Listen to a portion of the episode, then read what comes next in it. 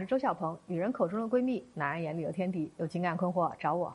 最近啊，后台有一位妈妈私信给我说，说小鹏老师啊，我刚和老公结婚那会儿呢，两个人亲密无间啊，无话不说，也不知道从什么时候开始，我们两人变了同个屋檐下的陌生人，几乎没有了交流。平时孩子呢住寄宿学校。我们在一起吃饭的时候啊，餐桌上都是各玩各的手机。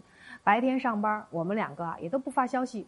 晚上躺在床上啊，一个刷短视频，一个刷剧，谁困了谁就先睡觉。家里每天都是冷冰冰的，除非孩子回家或者家里有人做客的时候，我们才像正常的夫妻会互相喊老公、老婆，会互相笑着交流。然而等孩子走了，家里人走了，又恢复了冰冷的状态。我不知道听完这位女士的私信啊，正在看视频的你有什么感觉？你是不是觉得他们这种状态啊，就是现实生活当中夫妻的一个常态？如果你认为这是常态，没有任何问题，那你也可能跟他一样，出现了假性亲密关系的状态。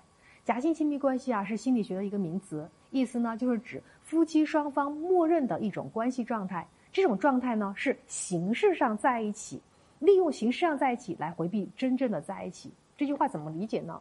就大概的意思是说啊，夫妻俩呢，在外人看来很亲密，但实际上他们不能坦诚的相处，掏心窝子的话不会说给对方听，彼此之间呢也没有关心，更没有感情上的付出，夫妻之间是一种将死的和谐状态。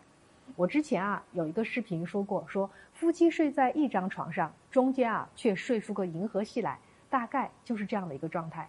所以，如果是处在假性亲密关系这样的夫妻，那我们就是所谓的人前亲密，人后冷漠，不主动和对方谈心，也不主动分享自己的内心世界。夫妻关系啊，还不如大学的室友关系。情感上的麻木，也代表了关系当中的分离。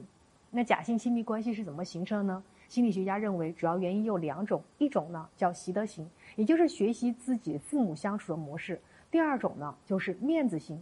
夫妻吵架过后不解决，反而逃避问题，但又不希望被别人知道，所以演给外人看。演着演着，假性亲密关系就产生了。可是时间长了，生活在假性的这种亲密关系当中，就会让人变得很冷漠。这种状态也会让人窒息。可是为什么假性亲密关系者又不愿意离开这段关系呢？那是因为啊，虽然他们恐惧、害怕。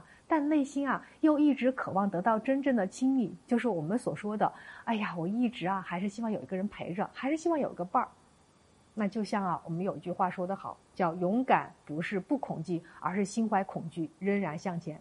我觉得这句话其实送给假性亲密关系者，是他们最好的能够破解的良药。所以，身处假性亲密关系的夫妻应该怎么做，才能让关系变得亲密，真的像一对儿真正的夫妻呢？有三步。第一步啊。用倾听代替指责、批评和冷漠。我知道我总是要求你会让你很不舒服。如果以后在家我说话让你不舒服，你就告诉我。但我希望以后每天你也能跟我说十分钟的话，因为我爱你，希望能多听听你说话。所以你在想啊，当你这么去跟对方说的时候，是不是对方听着会舒服很多？你说着也会舒服很多。当然，除了这些以外，我们平时生活当中也可以多说说废话。比如说，你吃饭了吗？我给你做点好吃的，好不好？要不我们出去吃吧？这些看似很鸡肋的一些废话，就是家长里短的废话，它可能啊，就是婚姻最好的润滑剂。我们常说嘛，感情不像食物，放在冰箱里冷藏，拿出来再热一下就能下肚。所以，与其把积攒的埋怨藏在心里，不如啊，和爱人说点废话。被抱怨、冷漠破坏的关系，是一定要靠关心和柔情暖回来的。那除了第一第一步以外，我们就要做第二步，把爱放在第一位，而不是别人的看法，维护面子，但是不要爱的做法是导致假性亲密关系的关键。太在乎别人在想想什么，太在乎身边的人的看法，所以关系才越来越僵。